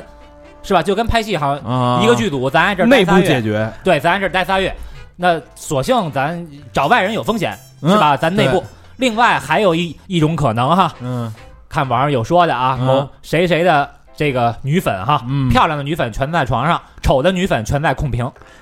啊我这你这你这意思就是出口转内销了呗？有没有可能这个、呃，他的身边的某一个人啊，说哎，那我给你弄弄一个圈子，哎，嗯来点女粉漂亮的，咱之前商量好了，嗯，反正就是你也喜欢我们家 idol，我们家 idol 也有这需要，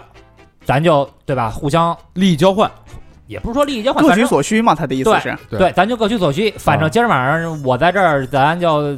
来一来，愿意呢就你，反正你你也给我保密，对咱对当个炮友；对不愿我意就算了。问题就是他也是人嘛。对啊他如何去排解他的欲望呢？哎呦，你问这问题太太接地气了。这个，我先我反问你一个问题啊，嗯，我问你，你交的每一任女朋友，或者说你 你你都官宣吗？你都发朋友圈吗？昭告天下说我跟他好了，这是哪个媒体的？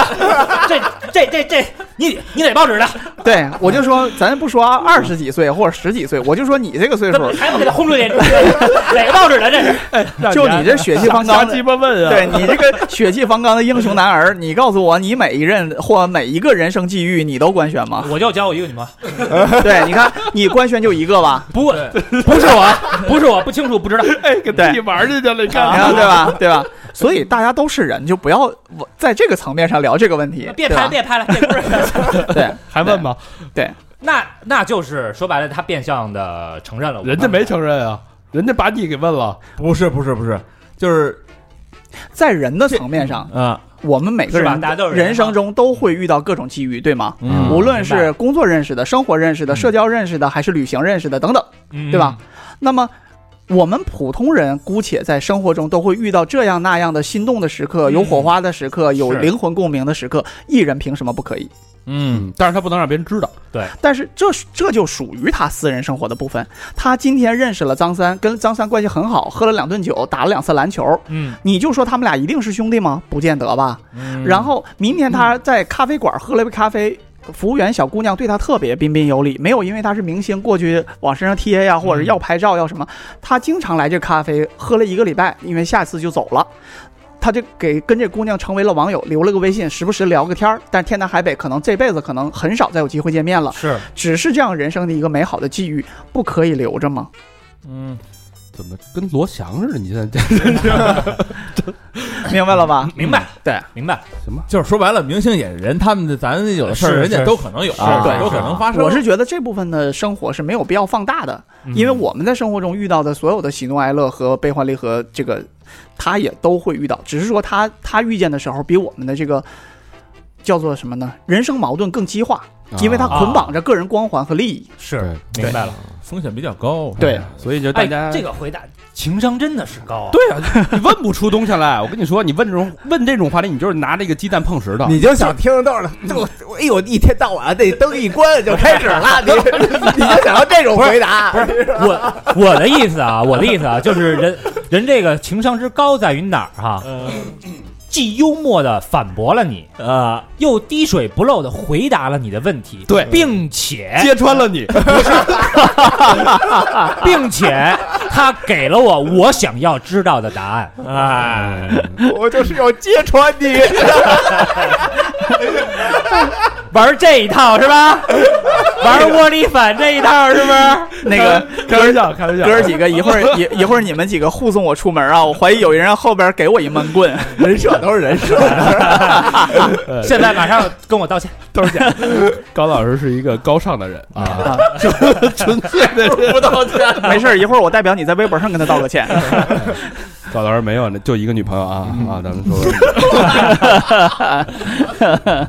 说回来嗯啊，嗯那如果这个塌房了怎么办？那你们投入 投入了那么多钱，那么多精力，那么多资源， 还真是，对这是我们特别头疼的一个怎问题。么办？危机公关是不是专门有这么一个团队？呃，必然会有，必然会有。对，这个时候救火队员就要上了。对，但是救火队员上的时候，怎么说呢？这个是一个高危行业，嗯，就是我说救火队员这个事儿是个高危行业啊啊。是对，因为你扑不好，搞不好火更大，啊对吧？有有有，搞不好本来是个是一个小火苗，结果你扑来扑去，妈整个森森林都着了。这矛盾激发了，呃对你不好弄。但是呢，你要不扑呢，好像也不对，对吧？你看着你不知道啊能等着自然，对你又不知道烧成什么样，儿，也不好说。所以一般情况下，这个处理就真的是，呃呃，就个案和具体分析了。啊哦看但是发的是什么事儿？对，但这个行业里确实就是，包括哥儿几个说的，就是基本上这两年啊，嗯这个偶像综艺最火的这两年，这事儿就没停过是啊是没错，啊。无论张三李四啊，好像基本上是无一幸免。嗯，基本上无一幸免，除非他没红起来，嗯 他就幸免了。但是这人生也就不幸了，就是基本上无一幸免。但是其实在我看来哈，就是你刚才问的是这个这个怎么扑，或者救不救、嗯啊怎么救的问题，这个没有一一概而论的啊方法。钱嘛，因为你这得对投资啊呃，，肉疼是一定的，对肉疼、呃肝儿疼、肾疼，哪儿都疼。我跟因你为讲，那个品牌方在签合同的时候是会签的，你一定会的，你不能有负面新闻，如果对的嗯有的话，你要赔钱的，对的，对吧？对的，这个是一定是硬伤。嗯，呃，但这个对于可能对于公司来讲，都不是不是不是最毁灭性的，因为钱没了可以再赚嗯啊。嗯最毁灭性还是人是设崩塌，是吧？事事件过去了以后，钱还能赚啊啊。比如说，咱们说很多艺人都是都是呃嗯有了问题，后来又回来了也没问题了，对吧？嗯对啊，事情都能事过境迁。但是最让我们头疼、最最大的问题是，艺人到底自己认没认识到自己有问题？啊啊，嗯，就他如果坚持认为说，我做错了什么，我抽根烟怎么了？嗯是不是？当时我就该骂他，如果没有旁边没有记者，我还想打他呢，嗯，这就有问题了。啊，然后反过头来，如果我们开始要求他、规劝他、疏导他的思维的时候，他会认得认为你们就是为了钱在游说我。哦，这拧上了，啊针尖儿对麦芒了，嗯嗯，内部矛盾激化，对明白了他不会认为说你像呃家长一样，像兄长一样，你是为了我好。虽然你说的都是为了我好，嗯但到他的脑回路里一转换，就是你就是为了钱，啊你怕我，你怕我有问题，粉丝那个生气了，然后我就不能帮你赚钱了。是我不就是你们一个挣钱的工具吗？啊哎，我还对哎有没有我的人生？他他等于他把自己的这个位置给错位了。啊就是他把自己放到了所有人的对立面上。嗯但是回过头来，我们经常在私底下我们会说一件事儿，就是对于这些刚刚出名、人生其实也刚刚起步的孩子们来说，对，二郎当岁儿，对，就是你们真的觉得你们今天的成功完全取决于你们自己吗？嗯，嗯你们认为那个在舞台上绽放的那个光芒，是你们站站在除了这个舞台，其他地方你们也随随便便就能成功的吗？啊他们太自信了呗啊，就是他们在走走过那条路以后，认为那个成功是必然的。啊明对白了，包括我自己也带过一歌手，就是我带过的艺人，就是他也会觉得，当年他在我不说具体节目了啊，嗯就是某某节目里边一炮走红，一首歌打遍天下，嗯，街头巷尾全都知道了。然后嗯大的唱片公司或者是大的这个这个商业合作就纷至沓来，都来找他。然后其实他对那个成功他并没有做任何准备。嗯，当时导演问他的问题，他的那个特别出其不意的、特别出彩的回答，嗯，是他的一个临时的灵机反应。他没有设计，但就取得了很好的综艺效果。但这个东西就叫不可复制的嘛。嗯对你让他再来一遍嗯，换一个话题，他不会了。他但是他就认为这个成功是一定的。他回答什么了？就是呃，具体的事儿不讲了，就是很讨很就很讨喜的一句话嗯嗯又。开始套，你看，对，就是你是专业挖坑运动员，就是他是特别讨喜的一句话，大家就认识他了。哎，歌一唱，大家就很喜欢嗯啊。呃，一看这个舞台形象什么也是阳光健康，嗯明白，他回过头来认为这种成功不是基于那种小的随机点，他认为大家就是喜欢我的颜值，喜欢我的歌，啊他认为他是必觉然的得，觉得我长得帅，这都是我嗯天生具备的，嗯我的长相、我的才华和我的唱。嗯然后接下来在几年的时间里，他一直在享受自己的所谓的这个得天独厚的条件和成功。嗯啊然后所有人跟他讲的，不管是大经济啊或者什么，跟他讲的所有的，呃，你应该怎么提高，应该加强什么，应该回避什么，应该怎么样自律，嗯他都听不进去。他认为他就会告诉你，他说我原来就这样，粉丝一直喜欢我，我怎么就不能继续这样了？我不想改变，膨胀了，啊，对我凭什么要改变？嗯人家其实告诉他是你怎么样才会更好，你这些问题没有爆发而已。嗯啊，好，结果在几年之后，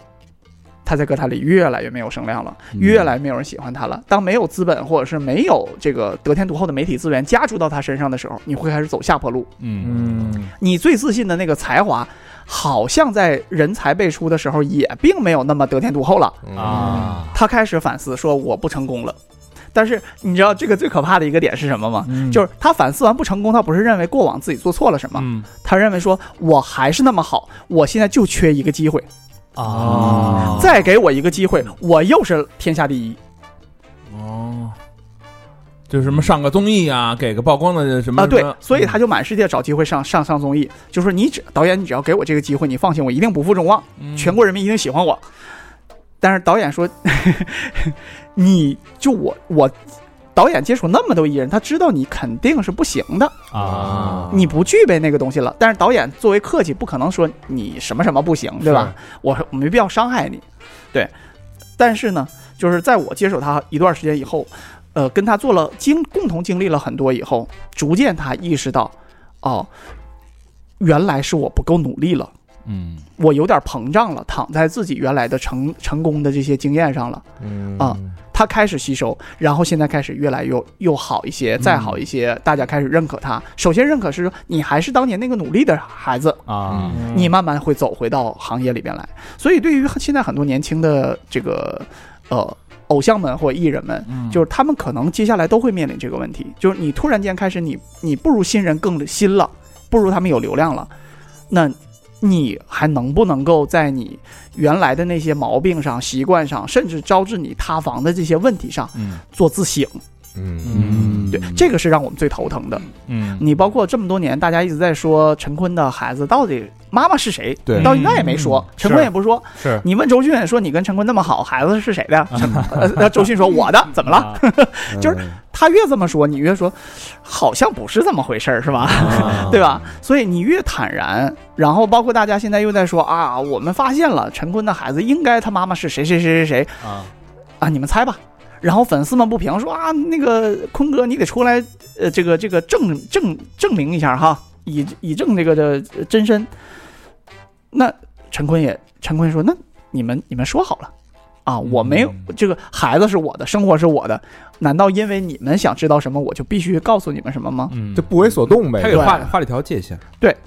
所以，但是他他明白，因为作为演呃影视演员，作为歌手来讲，他要的成功可不是这个层面的成功，嗯嗯他也不想在这个层面上让大家关注他，啊是因为我有实力啊，我的演我的作品说话，嗯，那最终喜欢我的人和最开始喜欢我的人都是从我的作品开始的，那我为什么要去追这件事儿呢？哪怕这些人在很焦急的说不行，你不能让火越烧越大，你不能让这些唯恐天下不乱的人这个有恃无恐，没有必要，因为每个人成熟度不一样，站的高度不一样，看这个问题就不一那样。就是这个对真陈是坤，因为这个有戏呀、嗯业务能力好，对他可能跟粉丝的界限画的比较开哈。嗯那就是有没有一些，比如你比如现在的小鲜肉，可能业务能力没有那么好，那么他们的发展，比如说他们他们可不这么认为啊，跟啊，就是客观来讲哈。呃，那么他们的发展，比如说他们跟哪个品牌合作，他们、呃演哪个戏，他们跟哪个女明星合作，嗯是不是会很大程度上受到粉丝的左右？就是粉丝在这个左右明星这一块儿，他的能力就有多大呢？分什么事儿吧。嗯，你要说会不会考虑，一定会考虑，嗯包括品牌商会考虑，嗯包括经济经济团队也会考虑，就是我要不要和这个人一起来做这个商业活动、嗯啊？这个商业活动会引来什么样的一个风评？会有这个问题啊？但你要说粉丝的力量是不是决定性因素，不一定，不一定，因为有的有的呃组合方式是不会提前官宣出来的，嗯你不会知道，啊，你只会等到这个东西已经出来了，你会才会看到。当当你看到的时候，我已经收不回去了。啊，对吧？我不会因为呃他们说，哎呀，他俩怎么会在一起？然后我就把这个呃宣传画撤掉，除非其中有问题了，真的出现硬伤嗯了，不然我没有必要撤掉，因为出一次成本很高的呀。嗯，这个高老师这个问题就涉及到另外一个非常庞大的一个话题，就是嗯艺人、嗯粉丝、经纪公司三者之间如何博弈，如何共生，所谓双向奔赴，是一个非常复杂的一件事。这个咱们找机会啊，嗯等这个粉丝这边就出了事儿什么 的，我们哎就那个由头，我们把 David 请过来，咱们再重新聊聊这个粉丝这一趴事儿，有很多包括职业粉丝那些哎呦，非常庞杂的一系列职的业粉丝嗯听着就一系列的一工作啊、啊，嗯那都那都是狠角色了，那留一个个坑啊，那是完全可以再聊非常充实的一期的节目啊。嗯是所以这期呢，其实我们是从行业、从这个艺人、人设、公司，呃，从业者的角度，重新把这个行业重新梳理一下，包括对现状、嗯趋势。我相信大家听完这个节目，肯定会从宏观的角度加一些嗯微观的细节，对这行业有一个更深刻的一个理解。嗯嗯再看综艺就就全门儿清了，就呃，希望不要让所有的听众朋友们失望哈，就不会是不会，对， 好，那我们再次感谢啊，感谢 David 做客我们的这个综艺观察嗯，专专员啊。 之后就是反正那个，如果大家这个之后有什么事儿了啊，你们想找 David 了，就呼吁啊留言，是嗯不是 David 是不是该出出山了？是不是该该点一点？什么想认识哪个明星微信推一下 啊？然后做完这期节目，我也要好好看看评论有多少人骂我，我就我一定要公开道歉。哎，你说想出道的找你好使吗？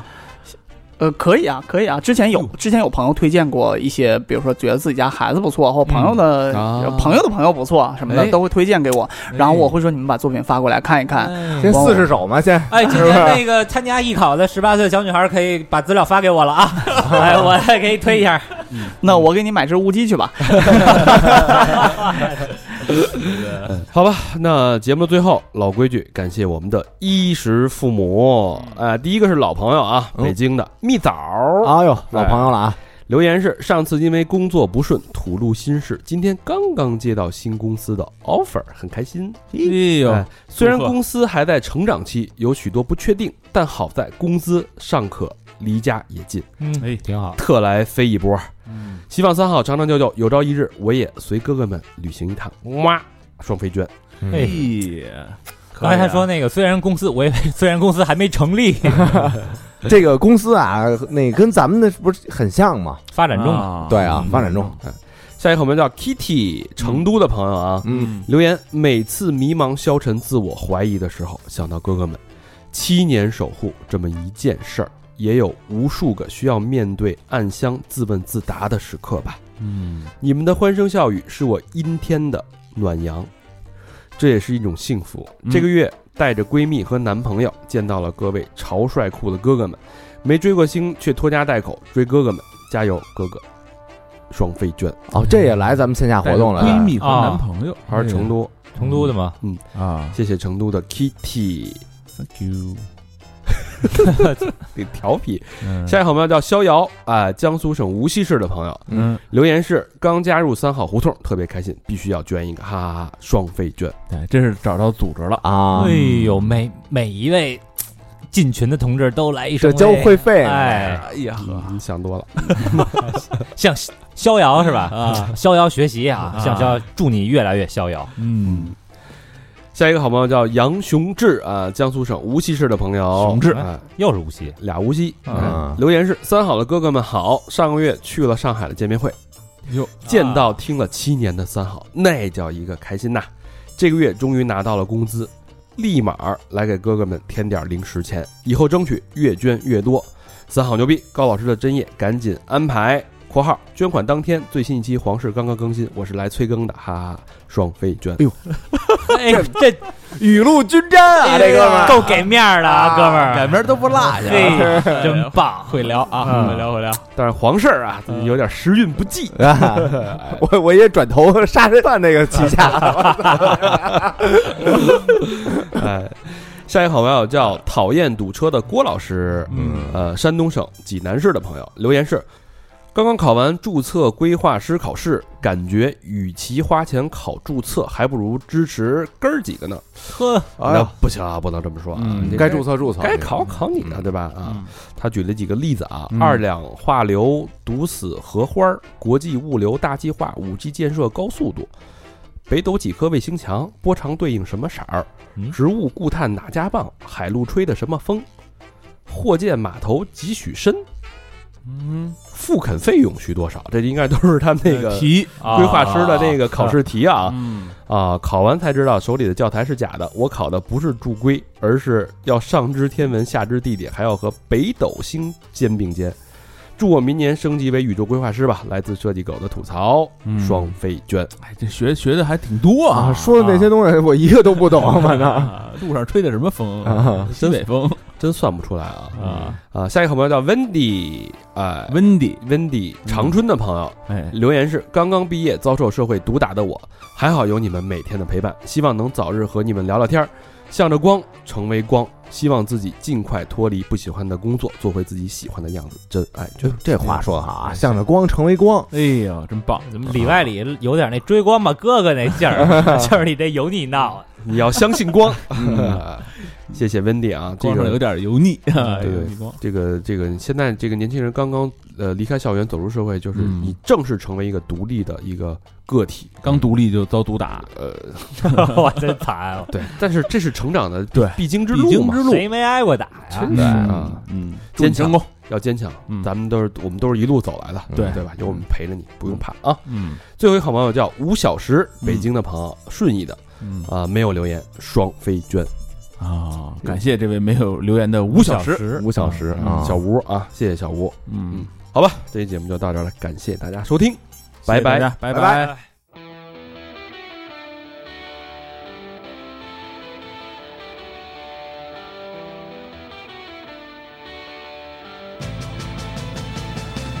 In my time on earth, I was a boy.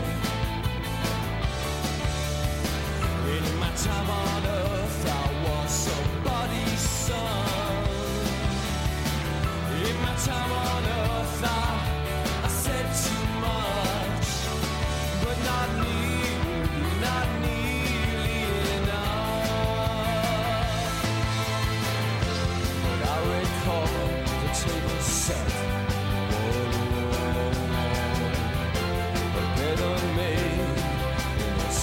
Single and I recall, if nothing else at all, in that single room, in that higher room, love and death.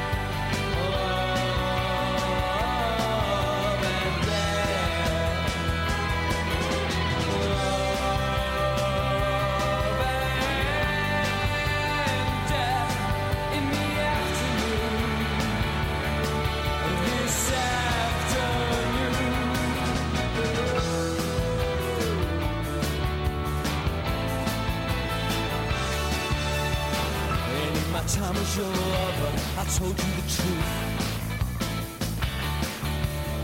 And in my time as this since I grew some rings as proof. Yeah, in my time on earth I, I knew enough. That is far too much. That is far. We recall the table set, the water wall, a better made a single room. I will recall, if nothing else at all,